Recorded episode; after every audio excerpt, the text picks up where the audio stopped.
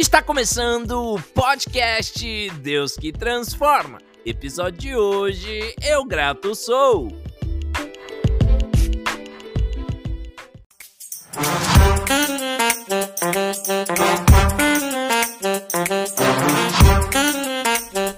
Fala pessoal do nosso canal. Hoje estamos iniciando o nosso canal Deus que Transforma. Ei, e hoje eu tô com um convidado mais do que especial. O cara é professor, o cara é futuro médico, ei, e o cara é futuro pastor também. Aleluia. Recebe ou não recebe? Recebo, agora, Ei. recebido. Ei, esse cara é fenomenal.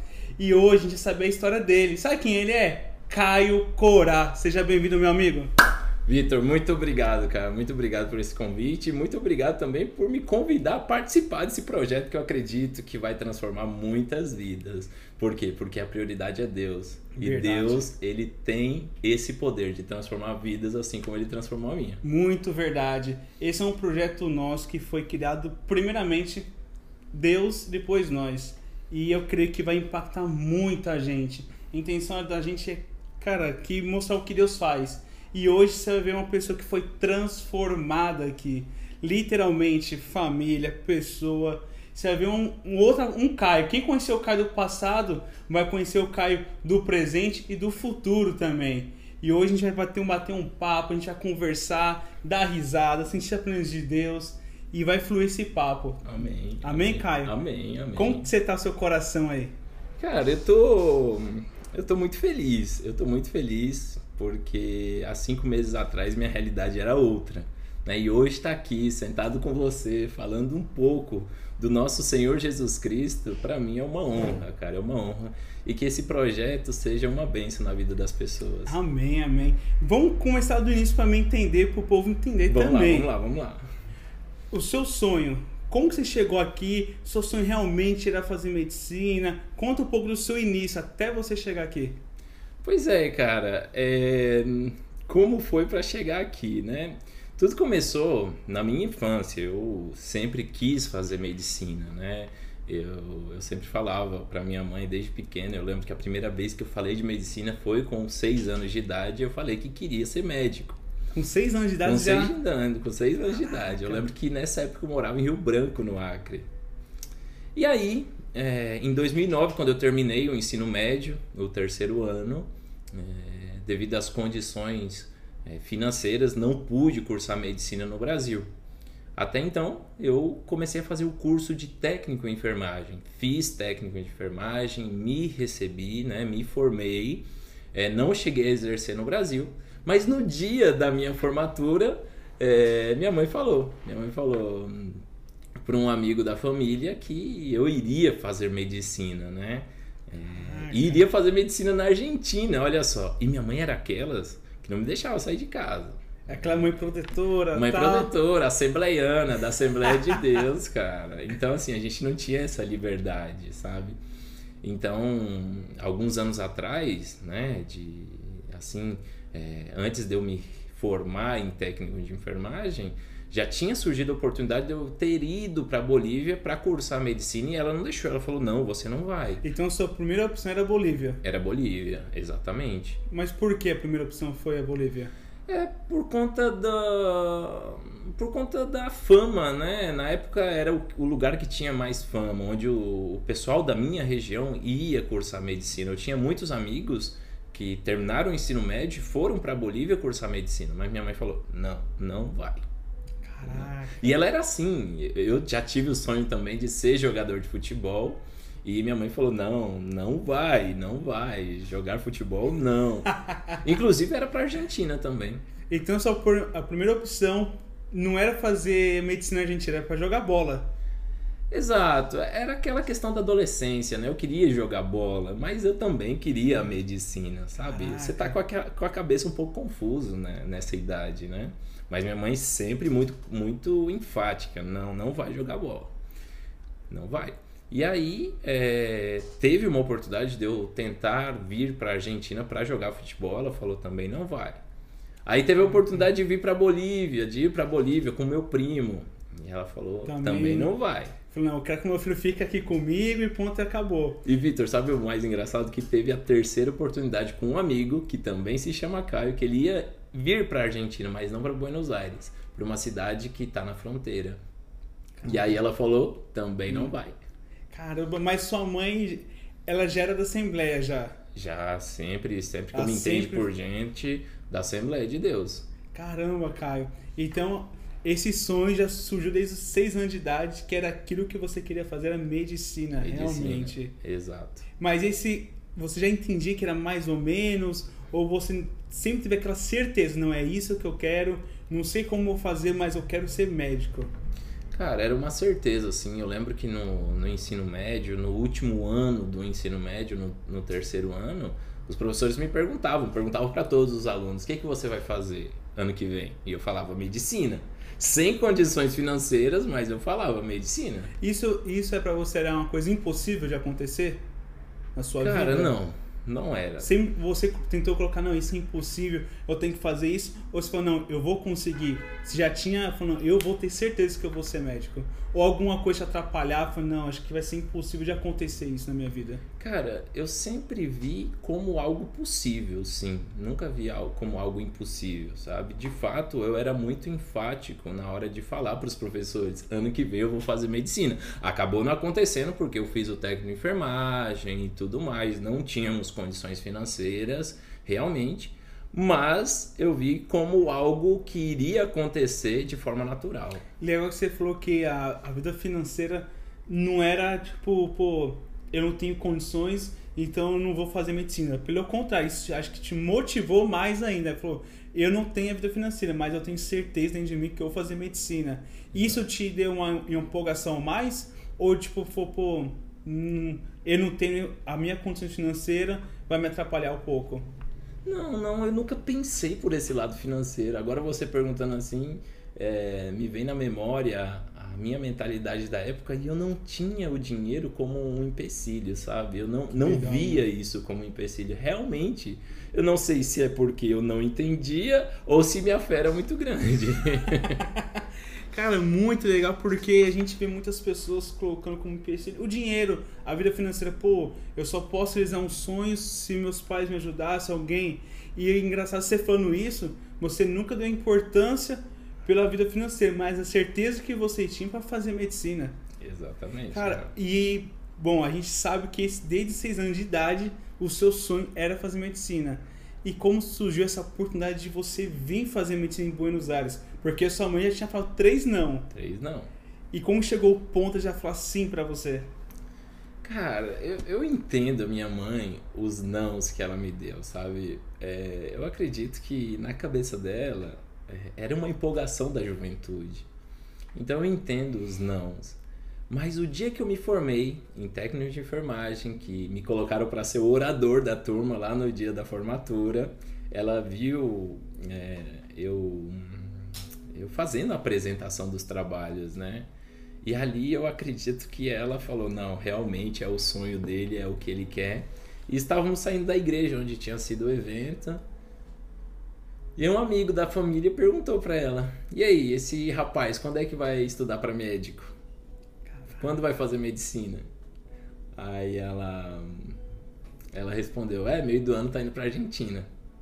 Eu olhei para ela assim e falei: o quê? Mas você não sabia que seria no meio do ano. Sua mãe falou por. Ela falou, ela falou do nada, Vitor. Ela era muito enfática nos nãos que ela me dava. No futebol, ela era enfática e nos três nãos é, era muito, sempre muito enfática, sabe? Caraca. Então pra você foi uma surpresa quando ela falou isso. Foi uma surpresa, até que no dia seguinte, de manhã, eu tava de férias do meu trabalho. Eu trabalhava numa loja de vendas, eu tava como gerente de vendas naquela época. E aí eu tava de férias. Eu lembro que eu estava no computador, ela chegou, tocou no meu ombro e falou: "E aí, já tá arrumando os papéis para você fazer medicina lá na Argentina?" Caraca. E eu mesmo sem acreditar, falei: "Não". E foi quando eu comecei a pesquisar. É, não sabia nome de faculdade, não sabia, sabia nada, nada. nada, nada. Comecei a pesquisar na internet. Foi então que eu conheci a UBA, a Universidade de Buenos Aires. Caramba. Mas nesse tempo aí, de- antes de você vir pra cá, como que era a sua relação com Deus? Cara, então, eu sempre fui para a igreja, né?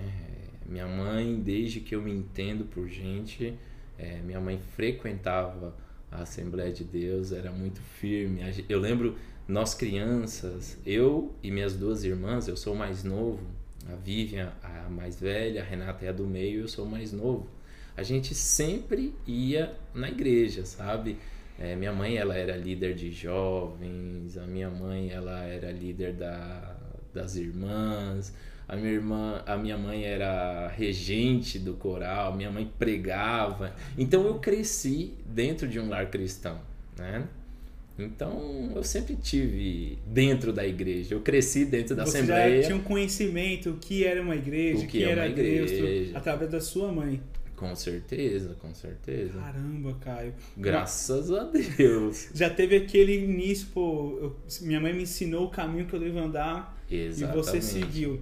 E você falou que tem duas irmãs. Exatamente, a Vivian e a Renata. E elas também seguiram esse mesmo caminho. Isso, isso na na infância, nós sempre Sim. dentro da igreja. A gente ia para congresso, nós íamos lá no Acre fala muito ramal, né, que é um bairro um pouco afastado da cidade. O carro atolava, a gente cantava os corinhos. É, era era uma delícia, cara, é uma delícia. Caramba. Tenho boas lembranças dessa época. E depois quando você chegou aqui em Buenos Aires, você lembra a data que você chegou aqui? Cara, eu cheguei em julho de 2012. 2012. Numa segunda-feira, exatamente. E, e nisso, tipo assim, você veio sozinho, literalmente? Sozinho, só só eu e Deus, né? E eu lembro que naquela época, Vitor, eu, assim, é, as condições estavam bem difíceis lá em casa, sabe? É, mas eu vim. Eu lembro que minha mãe, uma semana antes de vir para cá, ela falou: ó, não vamos ter condições de te sustentar lá na Argentina. Mas quando você já estava aqui? Não, antes. antes. Uma semana antes de vir para cá, para Argentina, ela chegou, me falou isso, né? Mas assim, é como eu te falo, não sei se o que é, se eu não entendia ou se era muita fé mesmo. Eu vim. Você veio mesmo assim? Vim mesmo assim, peguei um busão, um ônibus. Eu moro na cidade é, chamada Pimenta Bueno, lá no Brasil, né? Ela está a 550 quilômetros da capital Porto Velho, então não tem aeroporto. Então, qual foi o, o, o trajeto? Eu tive que sair de Pimenta e até Cuiabá, que está a 900 quilômetros de Pimenta Bueno, mais ou menos, e tomar um voo até Buenos Aires, né? E nesse caminho você já ficou isso na, né, na sua cabeça. Minha mãe não vai ter condições de me ajudar aqui. Ou não, você falou, eu vou, vai dar certo. Como que foi a sua cabeça até você chegar no aeroporto? Cara, vai dar certo. Eu tinha muito medo de não dar certo, mas de eu não aguentar, sabe? A pressão ser muito grande, a saudade ser muito grande. Mas financeiramente, eu não sei, que loucura, mas realmente não foi algo que me preocupava. Te deu aquele medo de fazer você desistir, né? Você não. não. teve essa preocupação. O meu medo era sair de dentro de casa, porque eu nunca nem tinha viajado sozinho, nunca tinha tomado um voo, viajado de avião, entendeu? Caraca, foi a sua primeira viagem, foi direto para Buenos Aires, Argentina, fazer, realizar o seu sonho. Exatamente. Caraca, meu. E quantos anos você tinha? 2012? Eu tinha 19 anos. Caraca, tão jovem já é, querendo viver o seu sonho tal. E você tinha aquela certeza que também era o sonho de Deus para sua vida? Ah, cara, eu sempre falava, Deus, se for da sua vontade, que eu vá. Se for da sua vontade, que dê tudo certo para que eu possa ir. E assim, Vitor, o dia que eu saí da minha casa, eu lembro que era um sábado à noite, porque lembre que eu tinha que ir até Cuiabá. É, aqueles amigos que eu tinha na época, minha mãe, todo mundo me levou na rodoviária.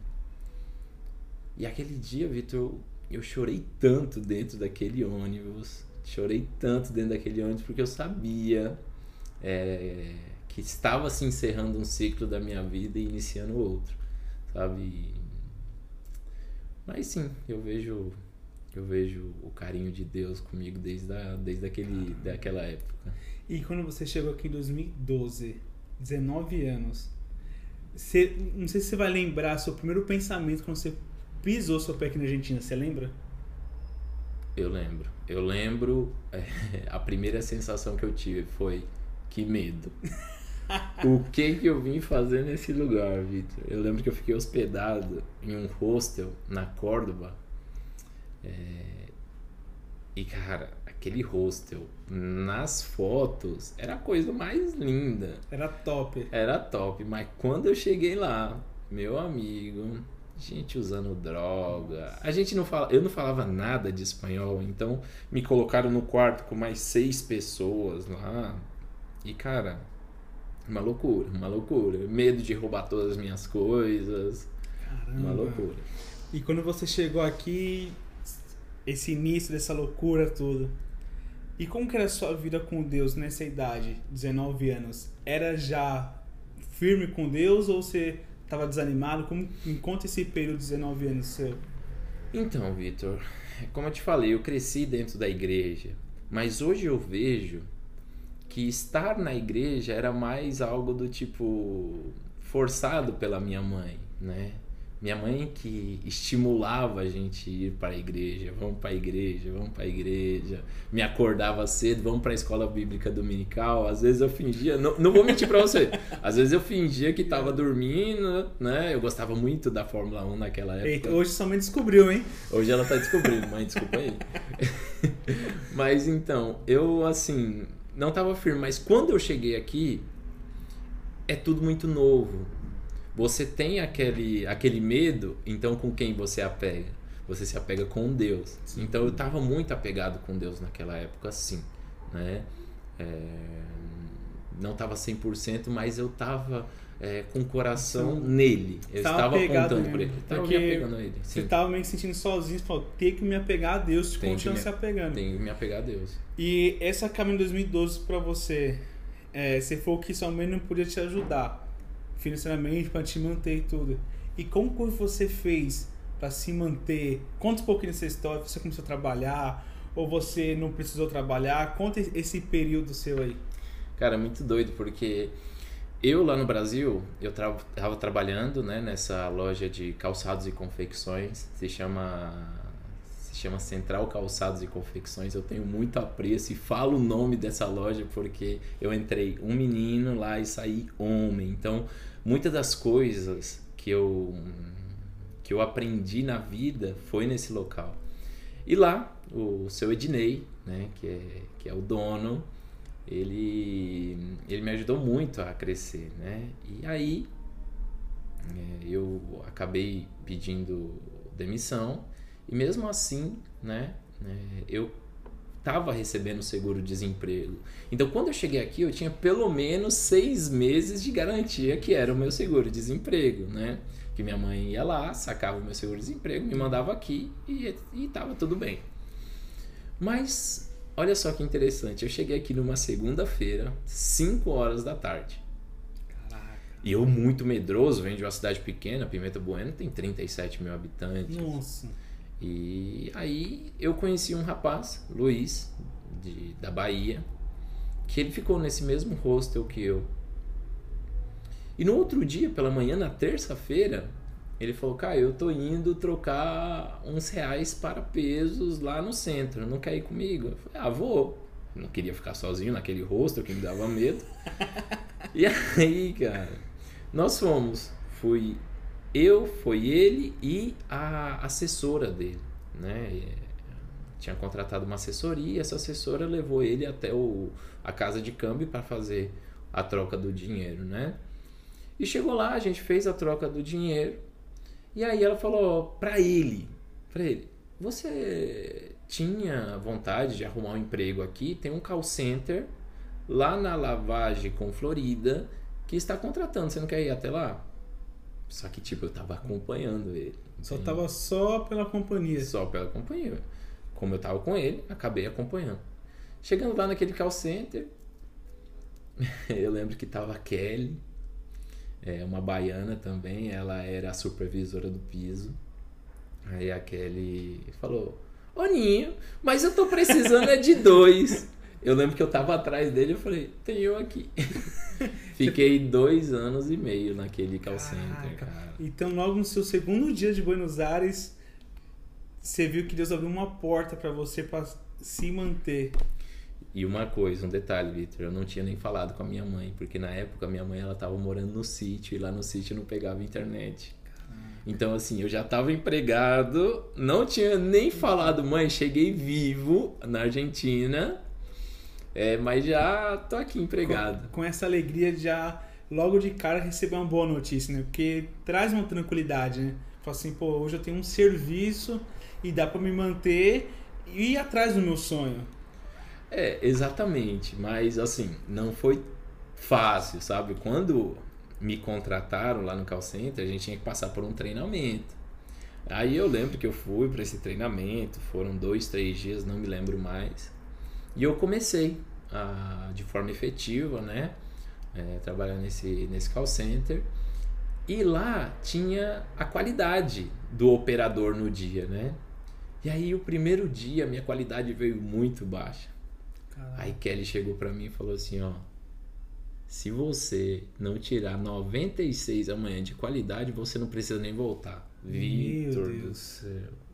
Meu coração ele batia aqui, ó, no pescoço, cara.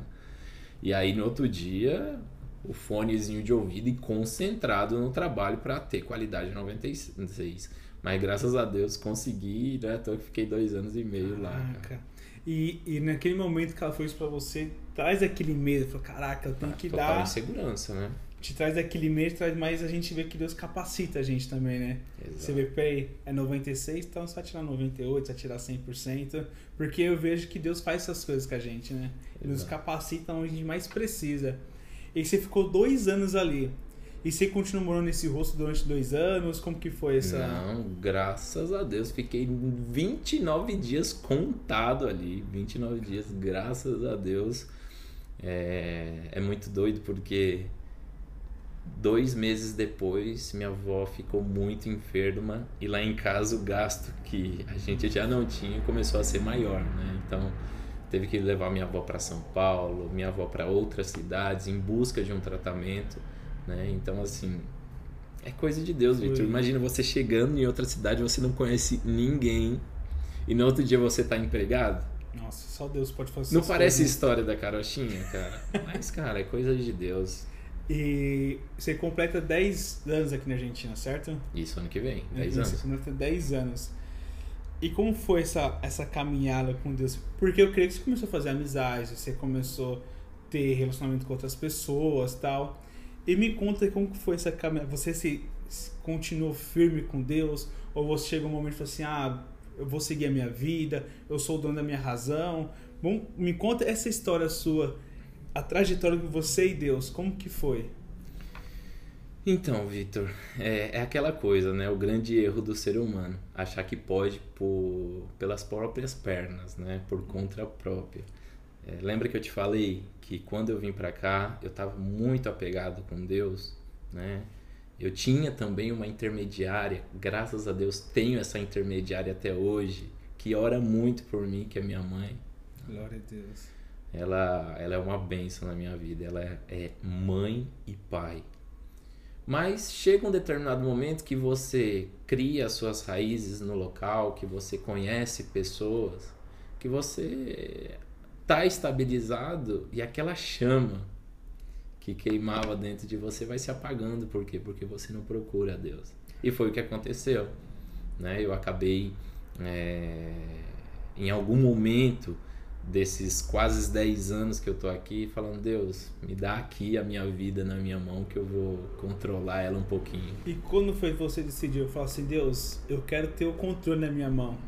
Cara, não foi assim, ah, eu quero ter o controle na minha mão. Foi algo mais bem natural. Foi que acontecendo foi acontecendo, foi acontecendo. É, de verdade, não sei em que momento, não sei em que momento, mas foi depois que eu já tinha aprovado das bênçãos que Deus tinha me dado, emprego, não era aquele emprego para deixar rico, mas era aquele emprego que eu necessitava para me sustentar pra aqui, agora, entendeu? Né? Entendeu? Caramba. Mas Aí você começou a falar assim, pô, agora eu vou começando a dar com as minhas pernas. E como que foi essa relação sua? Porque creio que você foi fazendo amizades. Exato, fui fazendo amizades. É, eu quando cheguei aqui eu nunca tinha tido um relacionamento, nunca tinha namorado, né? tive a minha primeira namorada, uma pessoa que me ajudou muito ah, nos primeiros seis meses que eu, que eu estava aqui, né? É, a gente acabou não dando certo e tudo mais. Depois fui conhecendo outras pessoas, né? Fui, fui tendo amizade, fui indo, fui. E você foi esquecendo, tipo, de Deus. Ah, Exato. vou seguindo a minha vida e você foi esquecendo do início, lá atrás. Exatamente, exatamente. Foi esquecendo daquela infância dentro da igreja, louvando ao Senhor, sabe? É... Eu lembro que nessa caminhada dos 10 anos, Deus colocou uma pessoa muito importante na minha vida, né? Que hoje já não está mais aqui com a gente, que é o meu amigo Henrique, Henrique Barros, que, que ele se foi tem é, três anos quase, né?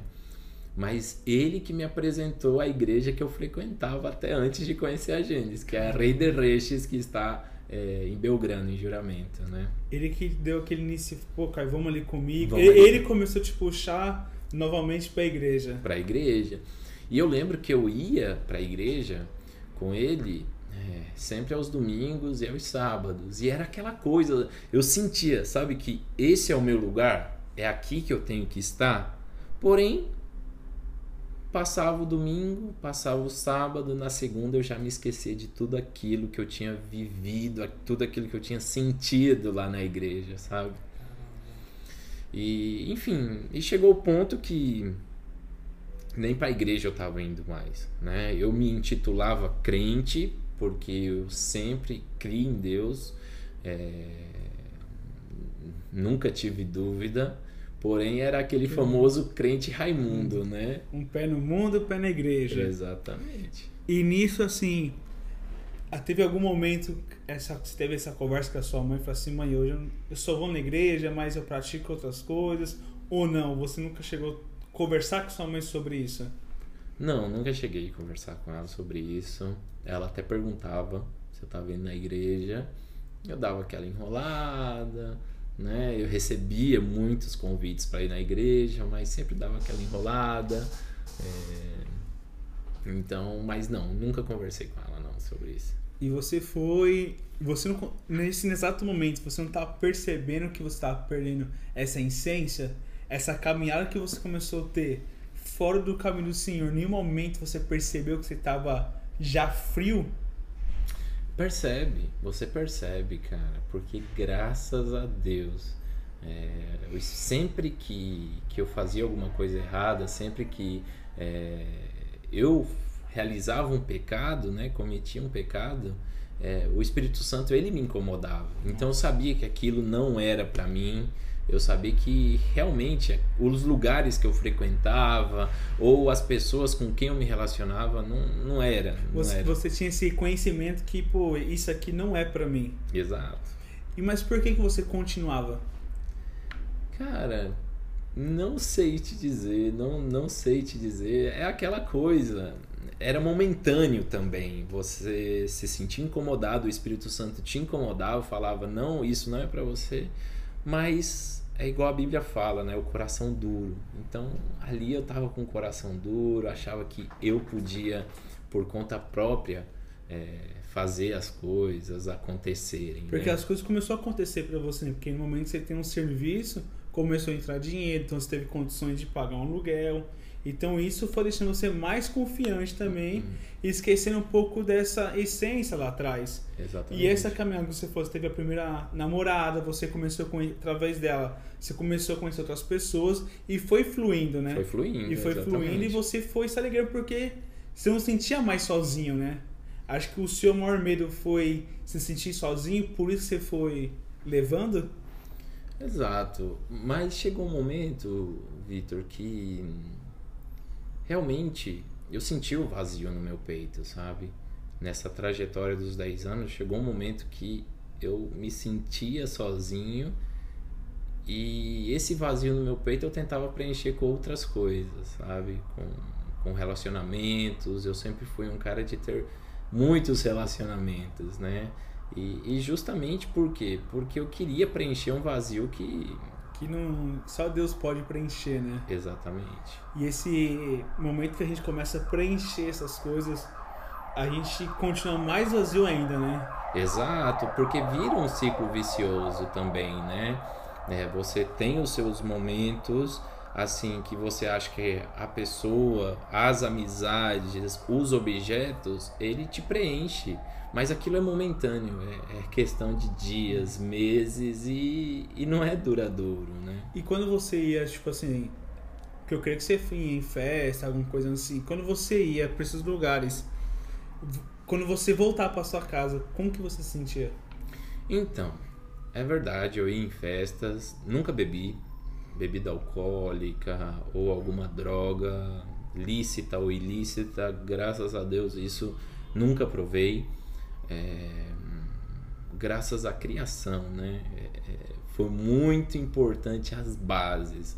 Vitor, eu dou graças a Deus porque as bases eu tive dentro da minha casa, entendeu? Muito importante. Muito importante, Vitor. Olha, a minha mãe, não é porque ela é minha mãe não, mas tem que tirar o chapéu para ela, porque sustentar três filhos sozinha, né?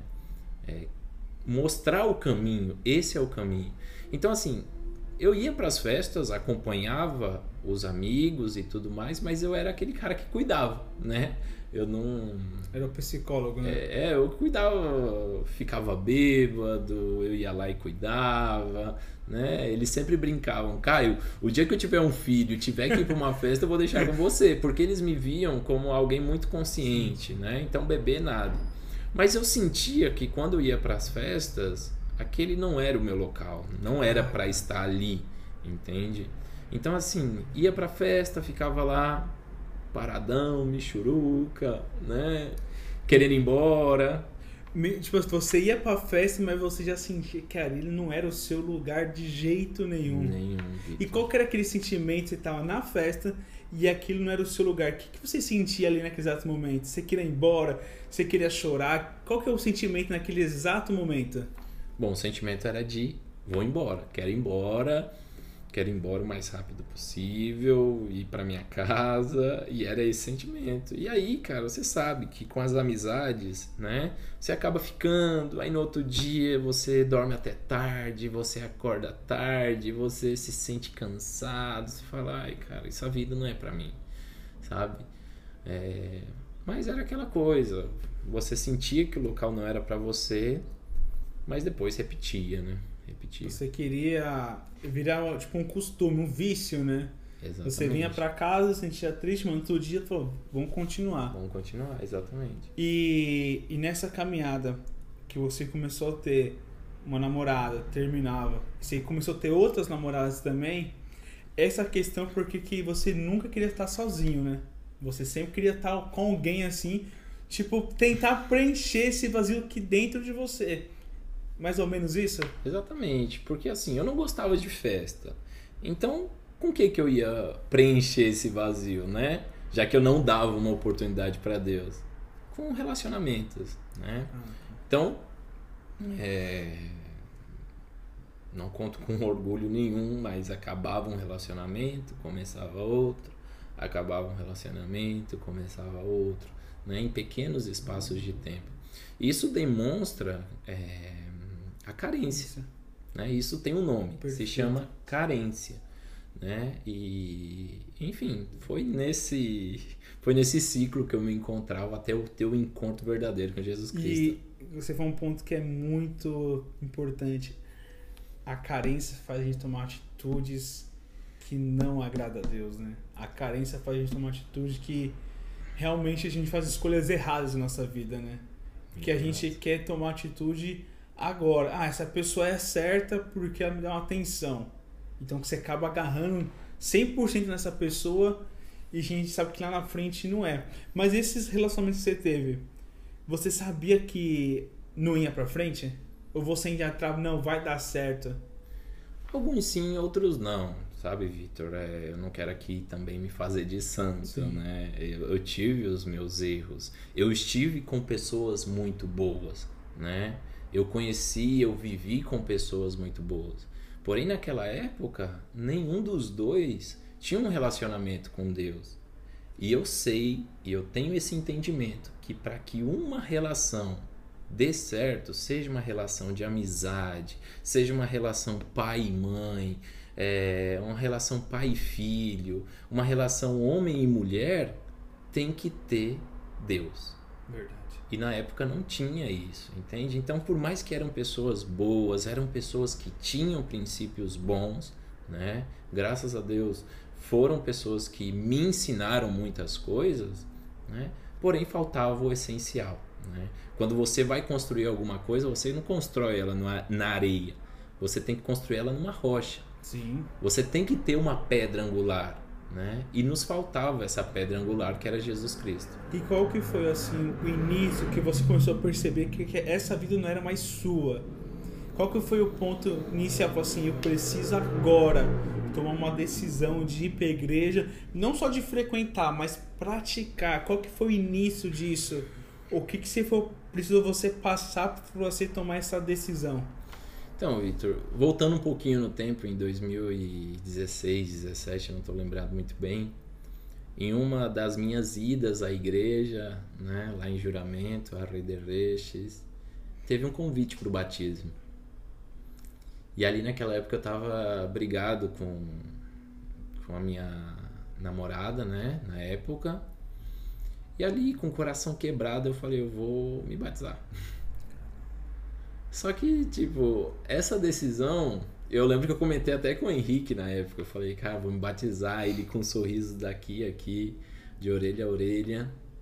Ele falou, que massa, cara, e tal, e não sei o que. Aquela chama queimando para me batizar. Porém, tomei a decisão de não. Eu pensava o seguinte: ah, se eu me batizar, eu vou ter que largar algumas coisas, né?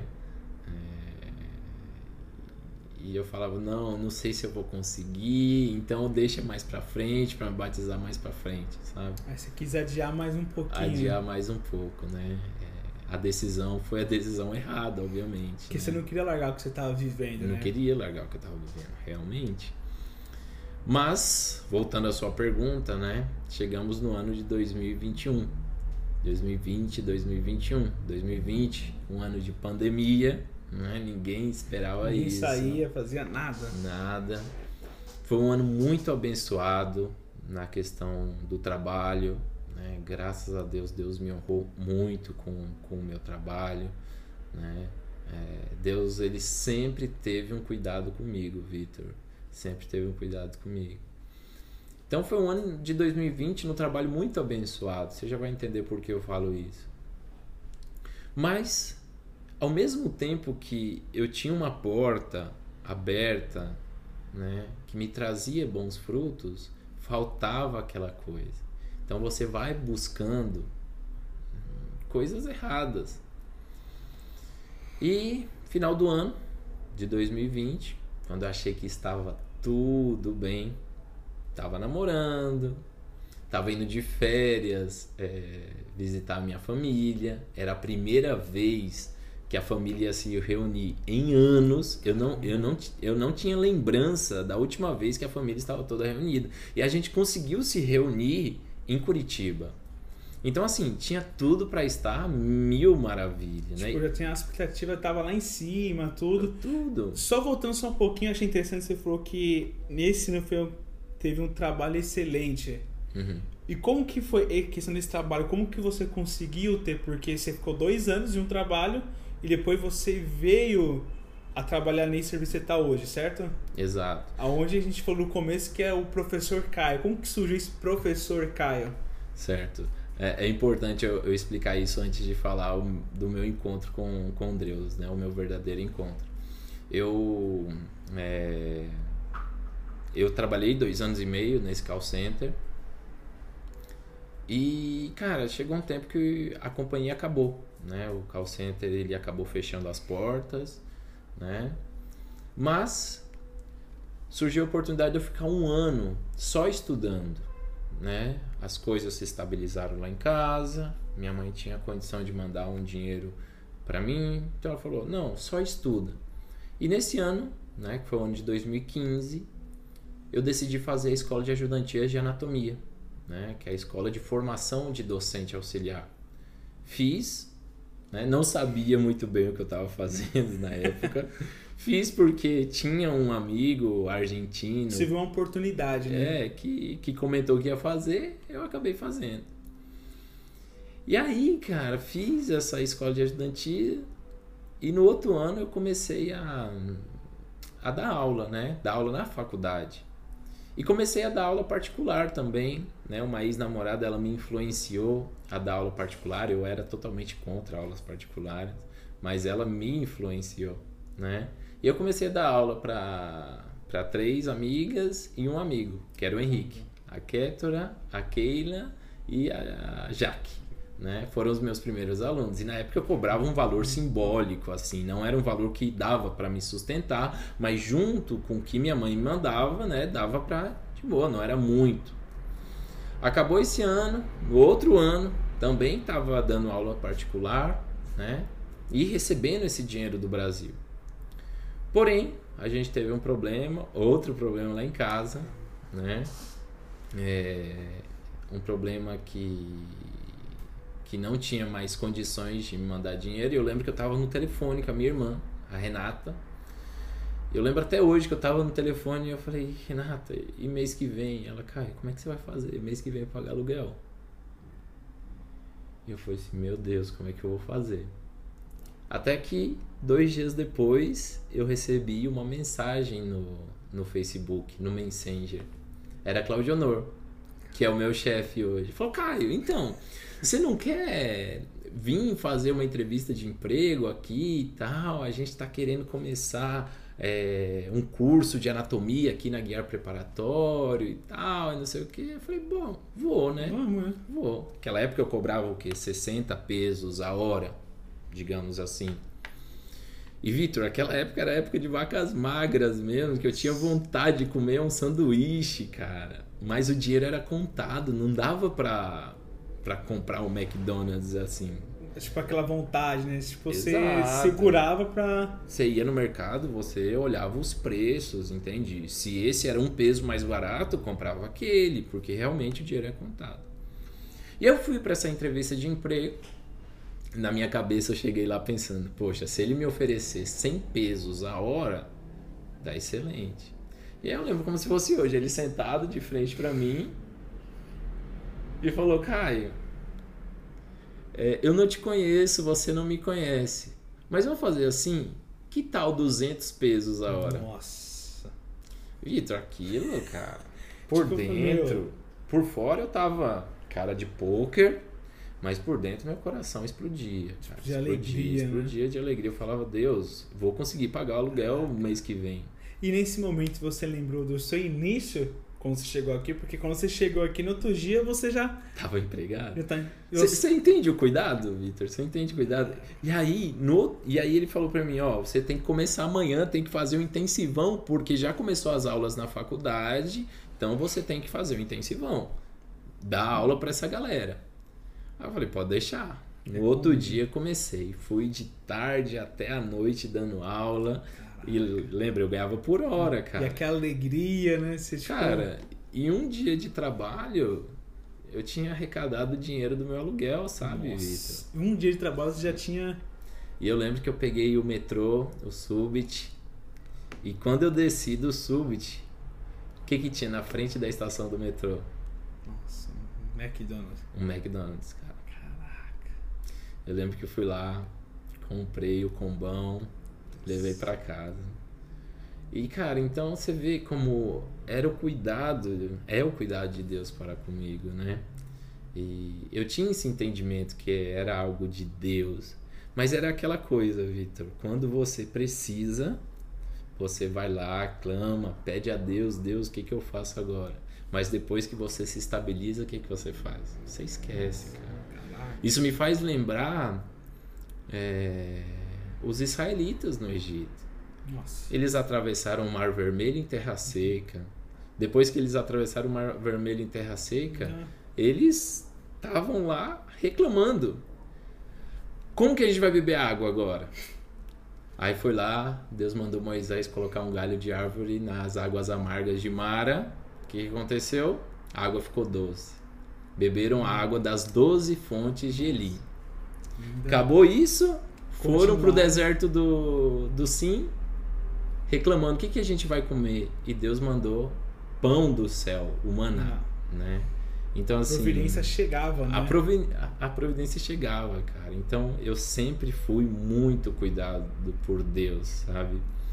E aí a gente começou esse trabalho, né? Aqui na Guiar Preparatório, que hoje é minha casa. Esse lugar é, é um lugar assim é, de Deus, né? É um lugar onde tem pessoas que gostam do que faz, né?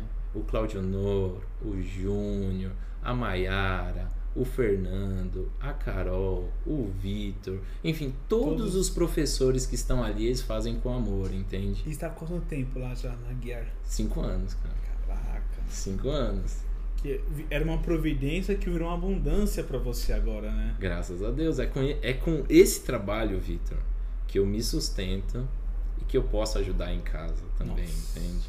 Então, assim, cara, é, muita gente fala, poxa, a Argentina vivendo essa inflação, vivendo crises. Mas, cara, Deus tem me honrado aqui nesse lugar e eu só louvo a Ele por As tudo isso. pessoas vê o natural, né? Que vê a Argentina, nossa, tá em crise, como que você vai prosperar? Como vai acontecer isso? Porque eu vi muito isso. E eu tenho que eu falo assim, cara, quem dá o crescimento é Deus, mano. Que a gente tem o conhecimento que Deus é o dono do ouro e da prata, né? Então esse crescimento Deus dá. E porque a gente tem promessa de viver essa abundância de Deus, né? A gente Exato. tem isso.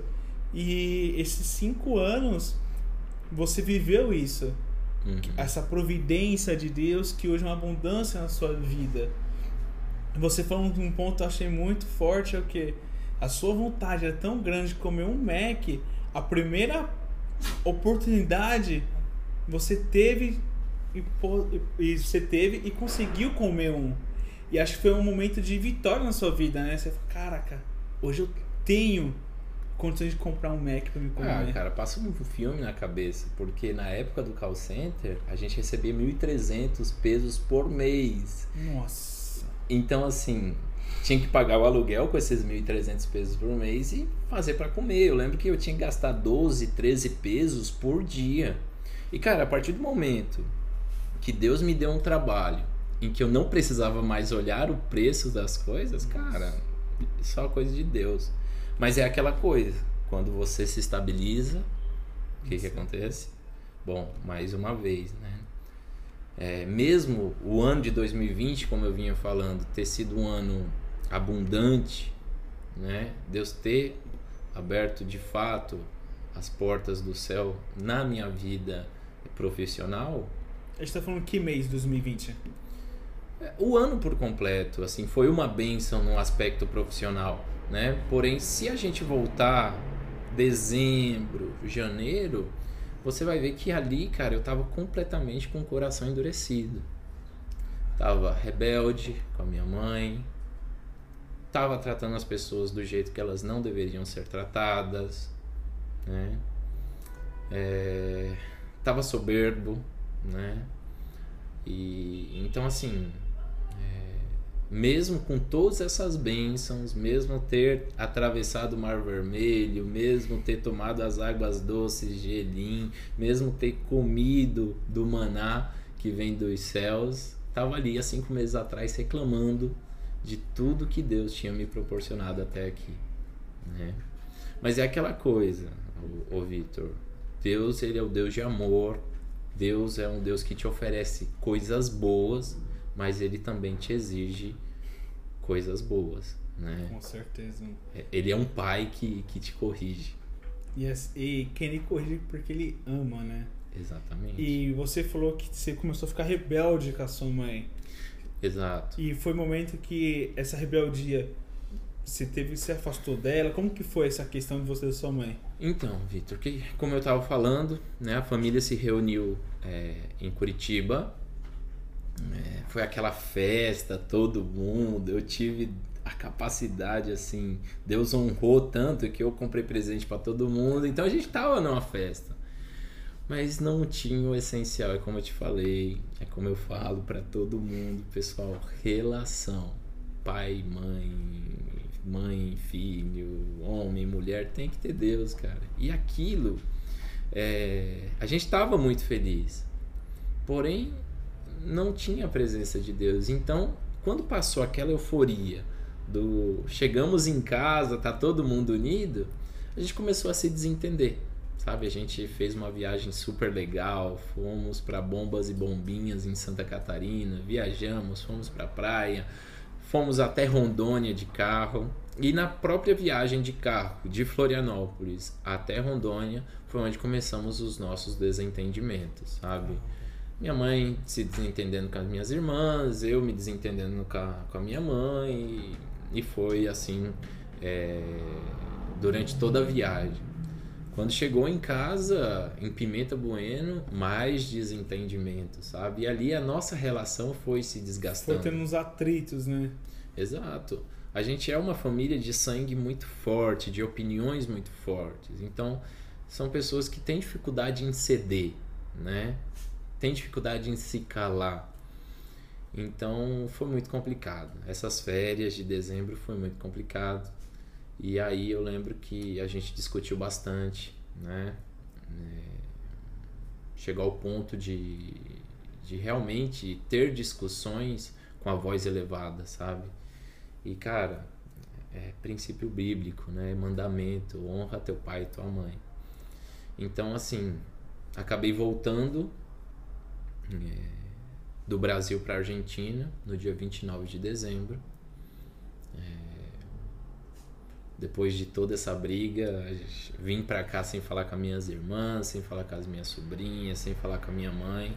Então assim, voltei completamente destruído. O que era para ter sido algo magnífico se tornou um pesadelo. Você foi com uma ideia de unir todo mundo e quando você voltou, você viu aquela separação de todo mundo, né?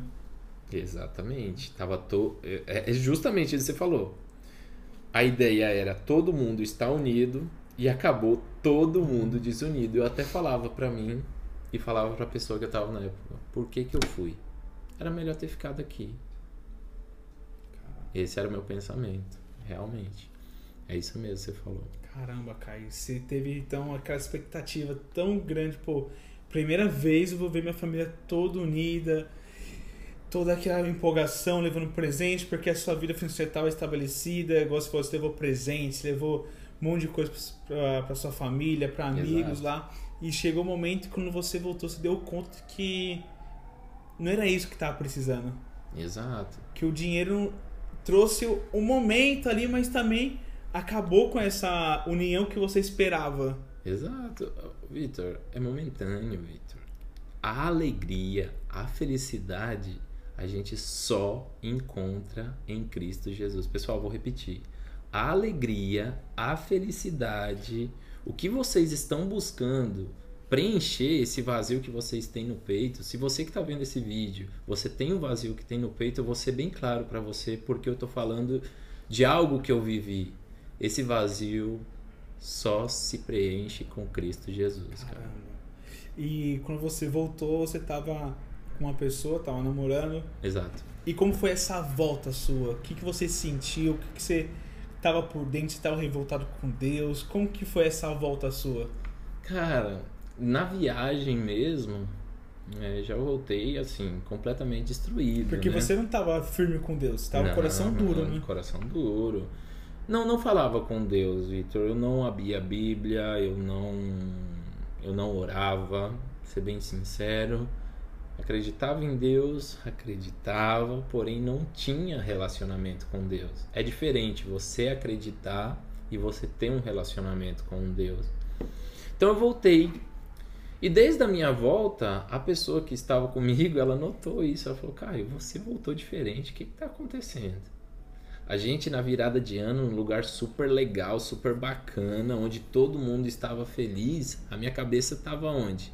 Estava em casa. Eu falei: caramba, Deixei minha mãe, deixei minhas irmãs. Pensei que ia voltar para cá com a família toda unida e hoje tá aqui. Nem um feliz ano novo com a minha mãe. Como será que ela tá? E assim, eu sempre fui muito apegado à minha mãe. Minha mãe sempre orou muito por mim.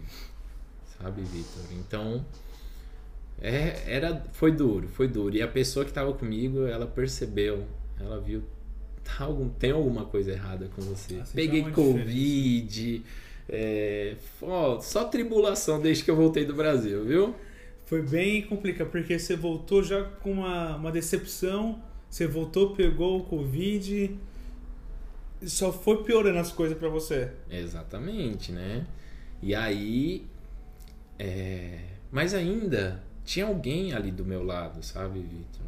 Pra me apoiar. Era uma pessoa que me apoiava muito, né? É uma pessoa que me dava muitas palavras de afirmação, né? Então, assim, não tinha a minha família ali comigo, é, me apoiando, mas tinha alguém que me dava ali uma palavra de afirmação. Então, isso ajudava bastante, né? Você meio que ficava confortável porque você tinha uma pessoa do lado. Exato, meio que eu ficava.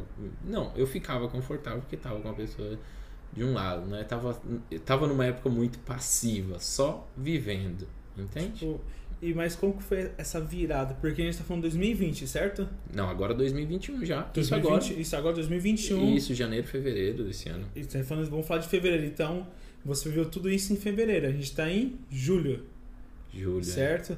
Uhum. E como que foi essa questão de fevereiro até julho? Porque até fevereiro sua família estava desunida, sua família estava longe uma da outra e você sentiu isso.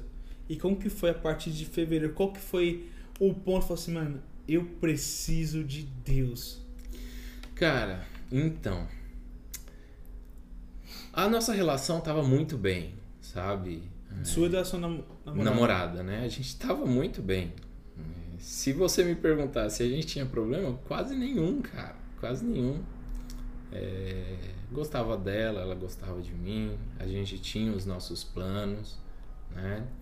É, a gente era cauteloso é, em anunciar, a gente não ficava anunciando, a gente se cuidava, se gostava, tava tudo bem. É, mas é aquela coisa, Vitor, quando você vive no pecado, né, você dá brecha é, para o inimigo fazer a festa. E bom, tava tudo indo bem, porém chegou um dia que a gente se desentendeu. E ali a gente terminou. E sabe, foi um término assim. Eu pensei, bom, é um término que acabou hoje e volta amanhã, entende? Ah, quantas vezes já tinha terminado um Já relacionamento? estava experiente com isso já, né? É, infelizmente, né? Já tava experiente. Mas aí é aquela coisa, termino hoje, volta amanhã. E aí, é... mas não, mas não. Terminou, terminou mesmo, e aí eu me vi sozinho.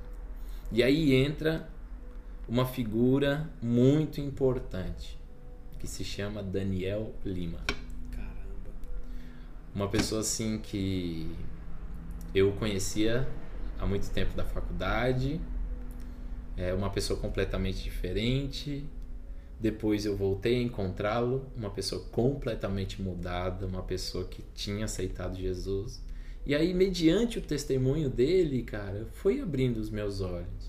Através dele, Dele. que o seu coração foi sendo Exato. quebrantado ali. devagar. Exato, exato. E esse processo de quebrantamento começou um ano antes, porque a gente se reencontrou em 2020. Só que devido à pandemia, ele voltou pro Brasil, a gente acabou se afastando um pouco e tal. Mas nesse problema que eu tava vivendo agora em 2021, em, em fevereiro de 2021, ele foi peça fundamental. Ele ele sem saber, porque sempre fui uma pessoa muito fechada, né? Alguns até me apelidavam de o misterioso, porque eu não conto a minha vida, né? Minha vida é fechada, né? Apesar de ter muita relação com, com muitas pessoas, devido às aulas que eu dou, né? Na Guiar e também na faculdade, é, eu sempre fui uma pessoa muito fechada. Posto na rede social o básico. Mas é, ele um dia me fez um convite para ir à igreja. E aquela semana, Vitor, tinha sido uma semana assim de desilusão. É, o Daniel ele tinha me dado uma Bíblia que tá até ali. É, e até então eu nunca tinha aberto essa Bíblia, mas naquela semana onde eu estava passando um momento onde eu estava sozinho, já não estava com a namorada, já não estava com a minha família, ou seja, não tinha ninguém. Você estava completamente sozinho. Sozinho. E o que você tinha mais medo é de ficar sozinho, né? E ali eu estava sozinho. E ali, Vitor, eu, na humildade, eu abri aquela Bíblia e abri em Gênesis. E comecei a estudar Gênesis, um capítulo por dia, nessa semana. Comecei a, estu a estudar Gênesis, ainda sem entender muito do que aquelas palavras queriam dizer, porque eu não entendia a Bíblia, não tinha relacionamento. Mas aí o Daniel me chamou no domingo, vamos no culto. Você vai no culto, sem saber, porque eu não tinha contado para ninguém. E aquele dia eu fui com uma decisão. Eu lembro que eu coloquei uma camisa branca, coloquei a Bíblia do, debaixo do braço, porque lembre, eu tinha os, as bases, os princípios. Minha mãe ensinou o caminho que eu devia andar. E aí fui para a igreja, como se chama a igreja? Gênesis.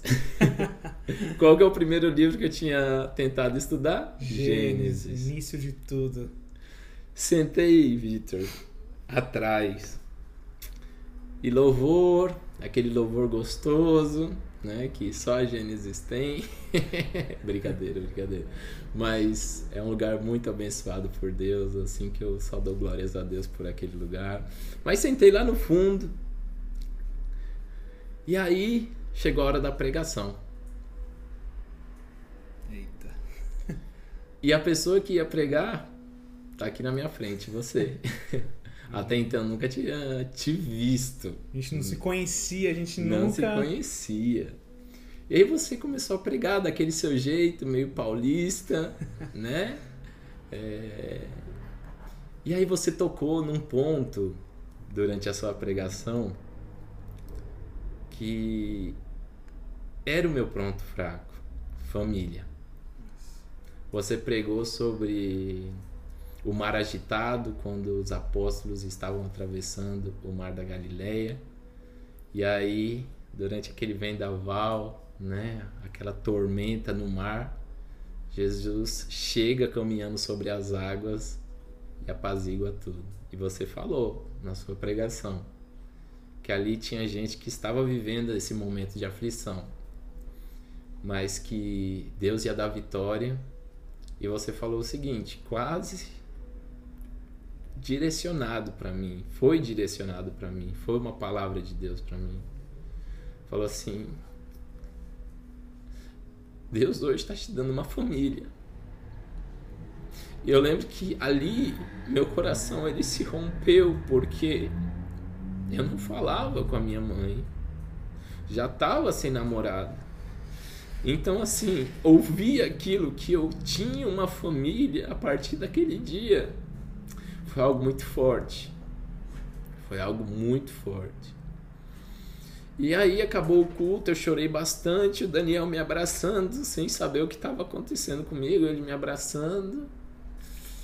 E aí ele acabou o culto aquela alegria de ter escutado uma palavra de Deus para aquele momento que eu estava vivendo. O Josélio, pastor Josélio. Ei, Benção, daquele jeito dele, né? Ei, Benção, é, vai ter o curso de batismo, você já é batizado? Aí eu, com o coração ainda um pouco duro, o que, que eu respondi? Vai demorar muito?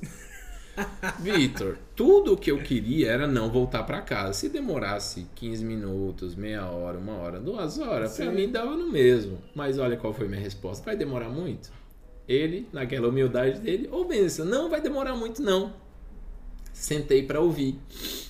E é naquele sentar para ouvir, eu lembrei da pregação, tudo foi se encaixando. Lembrei de 2016, 2017, onde eu tinha é, a vontade de me batizar, mas não me batizei porque fiz outras escolhas.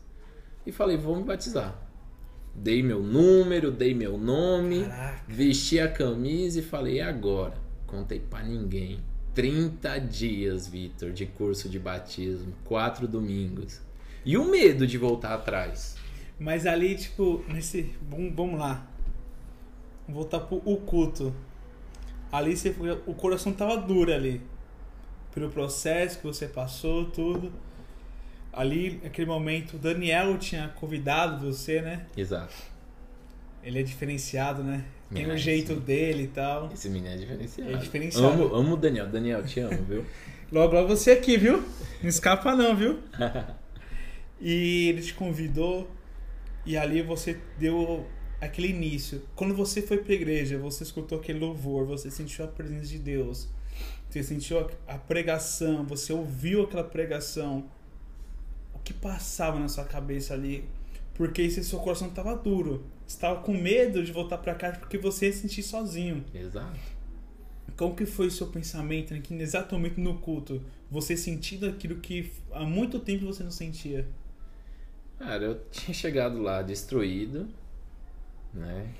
É, o que mais me tocava era o problema com a minha mãe, com a minha família. É, mas no final eu sentia aquele conforto da palavra, sabe? Receber aquela palavra, né? Por mais que não estava levando uma vida com Deus, é, não tá tendo aquele relacionamento com Deus, mesmo assim ele foi lá e me entregou uma palavra, falou: "Filho, olha, eu tô te oferecendo isso aqui. Isso aqui é para você", entendeu? Caraca. Então, assim, saí saltitando de alegria, né? E aí começou o processo do batismo. E foi nesse culto que você literalmente voltou pra Cristo? Foi, foi. Eu não fui lá na frente, né? Não me ajoelhei, mas foi o dia que eu aceitei a Jesus. Nossa. E Foi ali dia. começou. E nós tá falando que mês? Fevereiro. Em fevereiro. Então, tipo, meu, 29 de fevereiro, lembrei agora. Dezembro. Não, 29 de fevereiro nem existe, 27.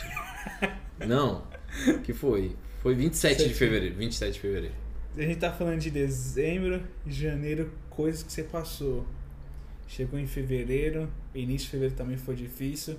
E Foi, dia total. 27, você tomou uma posição de realmente aceitar Cristo e praticar isso. Exato. E como que foi isso? Essa, agora essa parte de praticar.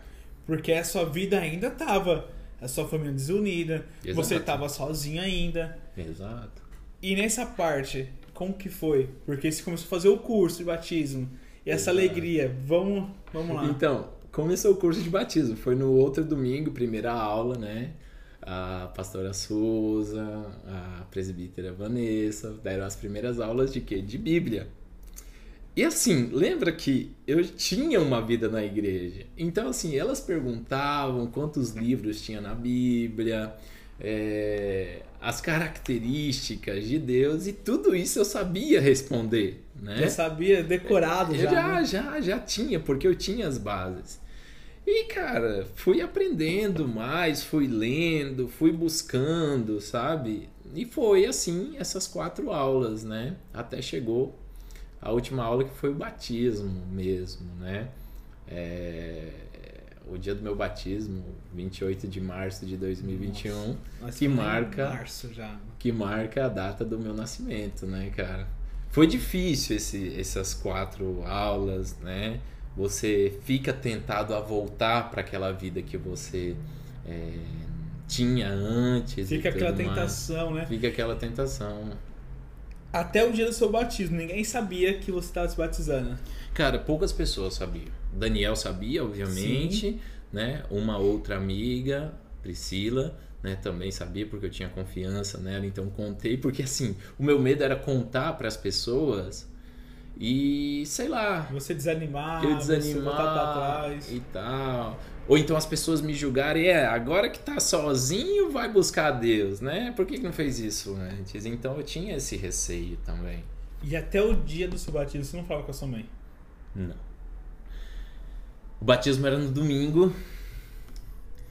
E eu tinha ciência que era um novo nascimento, era algo novo. A partir dali, eu ia viver algo novo com Cristo. E eu lembro que chegou no sábado, eu saí com o Daniel pra gente comprar roupa, porque eu falei: Ó, Daniel, eu quero entrar na minha nova vida de roupa nova. E ele dá aquele apoio. Ó, o Daniel. Ele é cara. empolgado, né? O Daniel, só fazendo um parênteses, eu falei isso pra ele no dia do meu batismo e volto a repetir. O Daniel foi o amigo que carregou a minha cama até Jesus. Cristo. Lembra o, o, o paraplégico que não, que não caminhava? O que, que os amigos dele fi- fizeram por ele? Nossa. Levaram a cama dele Até até, o teto, desceram essa cama para ele ter o encontro com E Jesus. detalhe que era pro, pra ele, não pros amigos que carregava, né? Não pros amigos. E eu falei para ele: Você foi o amigo que me levou até o encontro com Jesus Cristo. Dá hoje minha cama aqui porque eu já tô andando, né? E hoje eu consigo caminhar. Você vê como que é importante, né? Você ter amigos que têm o mesmo propósito que o seu. Porque esse amigo te levou a uma vida com Cristo. Com Cristo. Porque você viu que você teve muitas amizades que te levou para um caminho que você continuava vazio. Exato. E você encontrou um amigo que te levou a ser preenchido. Que você nunca mais começou a se sentir sozinho. Você Exato. começou a sentir a presença de Deus na sua vida. Como é tão importante ter amigos assim, né? Agora você imagina se eu tivesse tido amizades que falassem: Ah, cara, você terminou o namoro agora, cara. Vamos festar, vamos sair aí, vamos Nossa. conhecer mulheres. Mas não. Deus cuida muito de mim, viu? Não sou amado pelo um pai. E aí você falou que até o domingo você queria viver algo novo. Você começou a comprar roupa nova tal. E como que foi isso? Bom, aí tá. Chegou sábado. Comprei a roupa. Já era sete para oito horas da noite. E uma coisa martelando na minha cabeça. Como que eu vou entrar na minha vida nova? Eu tava completamente decidido No sábado. no sábado. Como é que eu vou entrar numa vida nova sem falar com a minha mãe? Sem falar com as minhas irmãs? Mesmo com a vergonha, mesmo com o medo, não sabia como minha mãe ia lidar com, com o assunto. É, Peguei o telefone e liguei pra Vivian primeiro, No sábado. no sábado. Falei, Vivian, seguinte, deixa eu te explicar, tomei uma decisão e amanhã é meu batismo. Quero te pedir perdão, Nossa. minha irmã, por tudo, por toda qualquer atitude que eu venha ter tomado e ter te magoado. Amanhã eu vou me batizar e a partir de amanhã eu tenho uma vida nova, então não combina mais comigo. Nossa. Ah, Vitor, ela me tratou tão bem. Ela falou, cara, que, que decisão ótima, a melhor decisão da sua vida, que não sei o quê. Bom, chegou a hora da outra irmã e deixando minha mãe por último. Até que chegou na minha mãe. Eu lembro que eu ligando no telefone, eu falava, Deus, que ela não atenda, que ela não atenda. Porque, real, não sabia como ela ia tratar a situação. Mas ela atendeu. Dela, oi meu filho. E assim, quando ela já atendeu, a voz dela já me passou muita confiança, né? Mas assim, você ficava quanto tempo sem falar com ela? Ah, uns cinco meses, Nossa. quatro meses, não sei. Mas é muito Não, tempo, não, né? me- não, desde dezembro, janeiro, fevereiro, março, três meses. Três meses. E aí ela me atendeu com, com uma voz simpática, com a voz receptiva. E eu falei, mãe, então, tenho que contar uma coisa pra senhora. Dela, eita, lá vem, o que que foi? Eu falei, mãe, então, a partir de amanhã eu começo uma nova vida. Amanhã eu, come... amanhã eu começo uma nova vida com Cristo e amanhã é o meu batismo. E não tem como eu começar uma vida nova é, sem falar com a minha mãe. E então tô te pedindo perdão. Quero pedir perdão por qualquer atitude, por qualquer palavra. A senhora me perdoa. Ela falou: "Ô, meu filho, Deus ouve orações. Oh, glória. A melhor decisão que você pode ter tomado na sua vida. Vai mesmo, se batiza mesmo. Uau. E bom, foi assim. Chegou no sábado, foi o sábado, não consegui dormir aquela Aquela noite. ansiedade, né? aquela ansiedade, a gente ia pra, pra Ezeiza, né?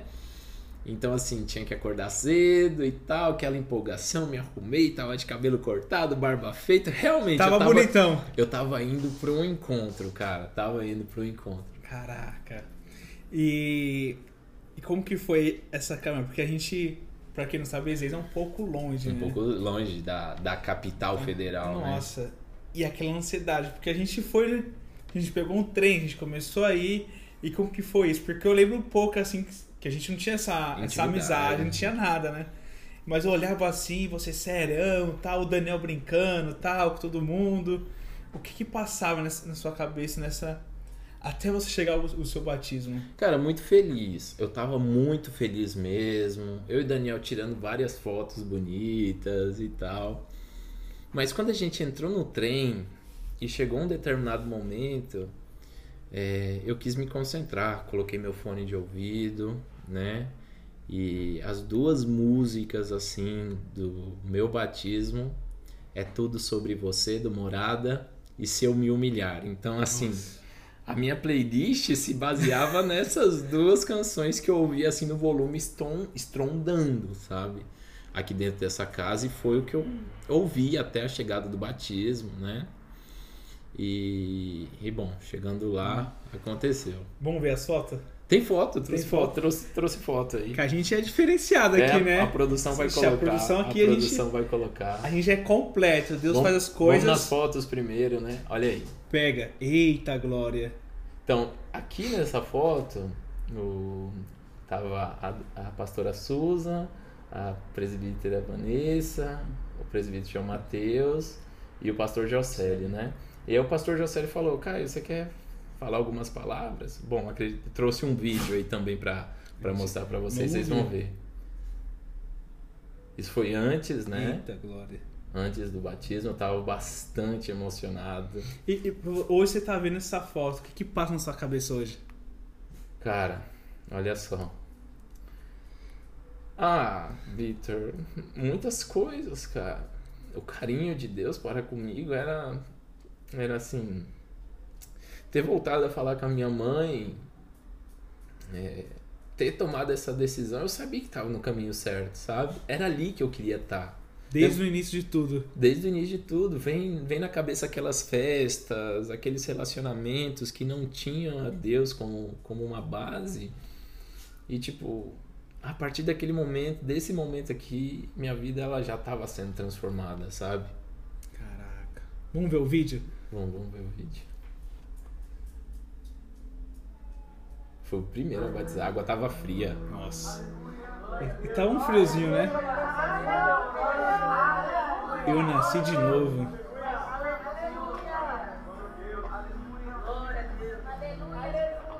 Eita glória.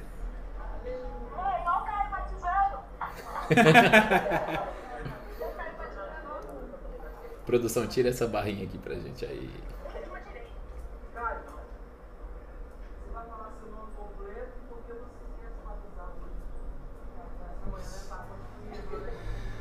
Aleluia.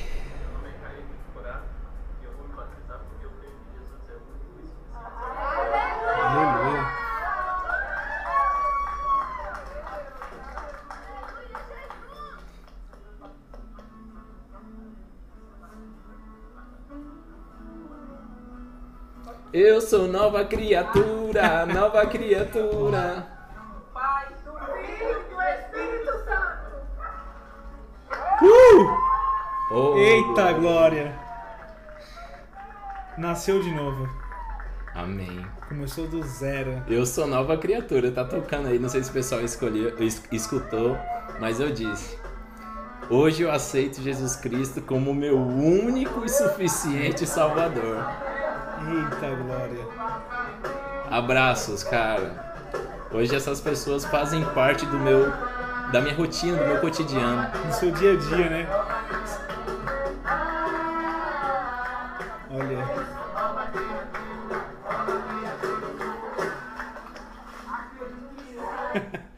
E, meu Deus do céu, você vê que foi um pequeno espaço Foi. de tudo isso.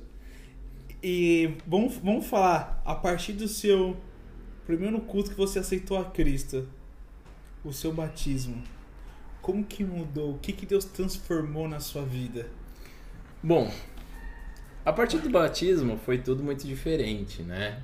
É, a partir do a partir do momento que você é, decide caminhar com Cristo, né? Que você abre as portas para Cristo, o Espírito Santo começa a habitar dentro de você, né? Então é, as leis que antes eram coisas assim difíceis para mim, elas se tornaram algo muito natural, né? Então eu comecei a praticar aquilo que eu leio diariamente aqui na Bíblia, né? Então a partir desse momento comecei a ler a Bíblia, né? Comecei a entender as, as passagens. Algo que me marcou muito foi o livro de Marcos. Quando eu li Marcos, é, quando eu li Mateus, os evangelhos em si, né? Quando você conhece a Cristo. Você foi conhecer o mais, foi né? conhecido, comecei a estudar hebreu também, porque porque era a língua do, do nosso Senhor Jesus Cristo, né? Comecei a assistir filmes que, que falavam de Deus, filmes que falavam de Jesus em hebreu e, e tudo isso foi me tocando, foi me transformando, foi me mudando a, o meu pensamento, sabe? E como foi a, a parte de você. Porque você tinha amigos também antes, né? E como que tá hoje a questão disso?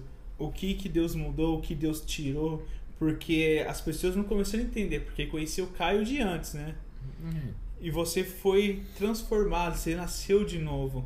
Como que foi isso, a relação? Porque as amizades no começo te levaram para um caminho que você não queria estar, tá, mas você começou indo. E hoje você está no outro caminho. Como que é isso? Porque tem muita gente que trava. E agora, o que, que eu faço? Exato. Qual o conselho que você dá?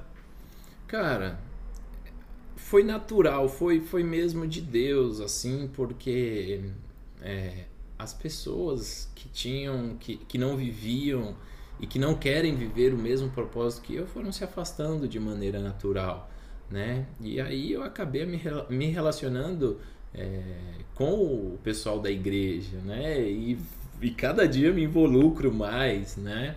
E, e é isso. O, o, meu conselho, qual que é o meu conselho? Gente, congreguem. Vão para a igreja, sim. Ah, mas a igreja tem um fulano de tal que ele se acha. Ah, a igreja, não vou na igreja porque o pastor é isso, o pastor. Pessoal, a gente vai para a igreja é para ter comunhão com Cristo não é para ter comunhão com pessoas.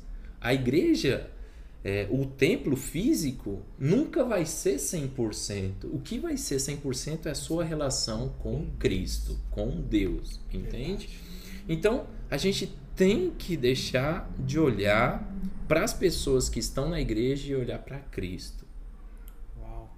Então a gente está falando que você viveu 10 anos aqui na Argentina 1 ao 9 anos, você viveu a sua maneira. A minha maneira? A sua maneira de, de ser guiado, de, de fazer as coisas que você queria. E de Deu mar... tudo errado, pessoal. Ah. de 2021, de março até julho, que hoje é dia 20 de julho, que a gente tá falando de 4, 5 meses. Em 5 meses Deus transformou a sua vida numa coisa impressionante. Exato. Porque você vê o Caio de hoje, não tem nada a ver o Caio de nove anos atrás. Exa não. Nada a ver. O Caio de dezembro não é a mesma pessoa, Vitor. E você falou que a partir daí, o novo Caio voltou a falar com a mãe, voltou a falar com as irmãs, firme na igreja, com novas amizades, com convive com Deus, pratica as coisas de Deus e você nunca mais sentiu sozinho. Amém. Fato, Vitor. É, eu lembro que em dezembro e janeiro eu tinha uma dor muito forte aqui, por trás do, do osso externão. E eu pensava que eu ia infartar, cara. Mesmo novo assim, e aquela dor me incomodava. E na hora de dormir eu me remexia, virava para cá, tomava remédio, relaxante muscular, né? E a partir do meu batismo, essa dor acabou, cara. Essa dor eu nunca mais tive, graças a Deus. É... E minha vida foi transformada, Vitor. Antes o que eu lia e eu não entendia, hoje eu entendo. Hoje eu me sinto muito feliz e eu falo isso humildemente de abrir uma passagem da Bíblia e, interpretar. No último domingo agora, eu tive o prazer, cara, de ministrar uma palavra para você, para o Daniel. Acabei subindo no YouTube porque em algum momento essa palavra, mesmo eu ali estando com medo, mesmo sendo uma palavra humilde, que por aí muita gente já teve essa interpretação, mas em algum momento alguém vai se deparar com esse vídeo e falar: Poxa, faz todo sentido isso que ele está falando. Então, assim, eu ministrar, eu dou aula de anatomia, Vitor, há 5, 6 anos já. Explico qualquer tema. Mas eu me ver ali, domingo, humildemente, falando de Deus, falando do que Deus faz, do que Deus fez e do que Deus pode fazer, é algo assim surreal. Surreal. Então, assim, eu só tenho que dar graças a Deus. Voltei a falar com a minha mãe. Hoje, a gente fica boas horas no telefone, orando, fazendo célula. Com a minha irmã de Curitiba, a Vívia, e a família dela, a gente faz de vez em quando uma célula. Eles fazem célula todo domingo, sabe? É, eu não posso participar porque eu tô na Gênesis, com, é, em comunhão, né? Com, congregando. Mas fico muito feliz da minha família tá buscando a Deus. Minha mãe me conta, não, eu e a Renata a gente acorda cedo, a gente vai jejuar, a gente vai orar, vai ler a Bíblia. Cara, é como está escrito lá em Josué: Eu e minha casa serviremos ao Senhor. E eu creio, e eu creio, e digo isso para vocês também, gente. Seja aquela árvore que brota no deserto, para que o que está ao redor de você também floresça. Se você decidir ter uma vida com Cristo, as pessoas que estão ao redor, elas vão ver algo diferente em você e vão querer também ser transformadas. Porque é algo diferente, Vitor. Eu não conhecia muitas pessoas que chegam no meu Instagram e falam, Caio, como que você mudou, hein? Nossa. E por que, que essas pessoas falam isso? Se elas nem me conhecem. Como assim elas, ela, elas dizem que eu mudei? Cara, é porque existe uma coisa que se chama Espírito Santo de Deus e ele muda, ele transforma vidas. Como que é o nome do canal? Deus que transforma. Deus, pessoal, eu tô falando aqui, Deus transformou a minha vida. Hoje eu sou igual o salmista, eu falo, Deus, tira tudo, mas não tira a comunhão que eu tenho contigo. Glória a Deus. Glória um domingo saindo da igreja, Vitor, eu falei pro Daniel. Eu falei, Daniel, sabe qual era o meu medo antes de aceitar a Jesus? O meu medo era morrer. Hoje o meu medo não é morrer, porque se eu morrer, quem vai ter problema? Vai ser você, Vitor, vai ser a Priscila, vai ser o Daniel que vão ter que pegar o meu corpo e levar para algum lugar, gente. Vocês vão ter que colocar em algum lugar. Né? O pessoal da igreja, da gente, Jocélio, né? Minha gente... mãe. Vocês vão ter que arrumar algum lugar. Mas o meu medo hoje, cara, é perder essa comunhão com Cristo. Por isso que hoje eu sou tão zeloso, sabe? Às vezes eu tomo uma decisão de forma é, de acordo com, com os meus desejos, mas logo eu volto atrás, entende? E hoje eu estou cercado de pessoas que entendem isso, graças a Deus, né? Então, cara, é muito bom servir a Cristo. Eu só tenho a dizer a isso, que é muito bom e eu quero que Deus me capacite, que Deus me prepare para eu levar a palavra de Deus para mais Amém. pessoas. Porque é o seguinte, eu não quero que esse amor fique aqui dentro de mim só. Eu quero que você também sinta esse amor. Porque, cara, o jeito que eu fui resgatado, o jeito que eu fui abraçado. E hoje você tem essa consciência de falar, cara, eu tive a oportunidade de juntar toda a minha família. Mas eu, a motivação foi errada, porque você achou que era o dinheiro. Uhum. E você viu que o dinheiro não era. Acabou o dinheiro. E você foi com a essência, que era sempre foi Deus. E Deus uniu novamente a sua família. Amém. E, Caio, pra gente encerrar, meu, eu ficava aqui duas, cinco, dez, vinte horas. Mas, pra gente encerrar, qual o versículo que marca você, que você carrega? Cara, Isaías 53, 5. Abre aí pra gente ler, Isa... Bora. Abre, abre na sua Bíblia. Na, na sua Bíblia. Gente, eu tenho a Bíblia do profeta aqui no meu carro. Vambora, Isaías 53, 5.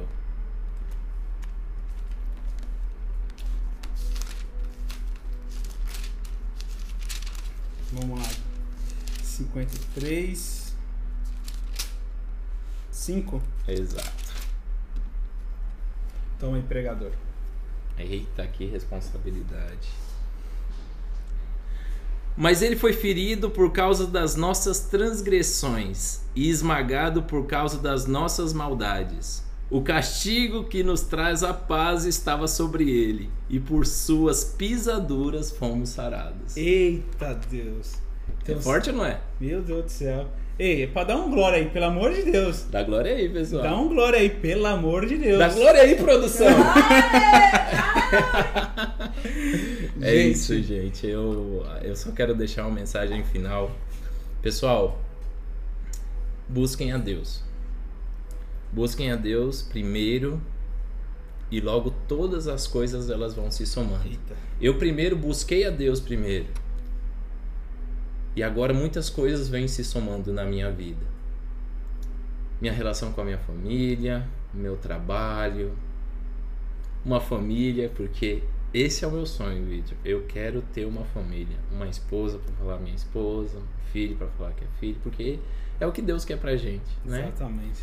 E quando chegar nessa na etapa final, né, dessa vida aqui na Terra, né, ter olhado para trás e ter falado, graças a Deus, Deus. Até aqui nos ajudou o Senhor, né? Graças a Deus tu me deu uma oportunidade e hoje eu tô aqui partindo pra glória pra viver na eternidade com você. E e esse casamento é logo logo, hein? Cara, vamos ver, tudo nas mãos de Deus. Eu hoje não tenho mais aquela ânsia, não tenho mais aquela aquela carência.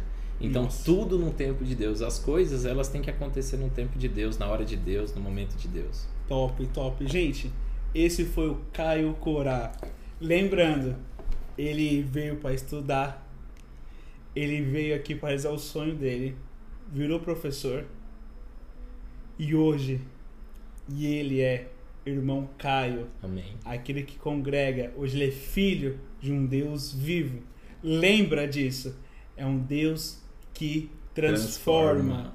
É um Deus que Transforma, transformou a minha vida, vai transformar a sua também, hein? Recebe, hein? Deus vai transformar a sua vida e através de você, a sua família também vai ser transformada. Caião, obrigado. Que, isso, que papo top, mano. Eu saí daqui demais, edificado, cara. eu saí aqui, cara, querendo pular aqui com alegria, tudo. E continua essa caminhada. Lembra que Deus é contigo sempre. Amém. Irmão. Amém? Amém. Tamo junto sempre, irmão. Valeu. É nóis. Thank you.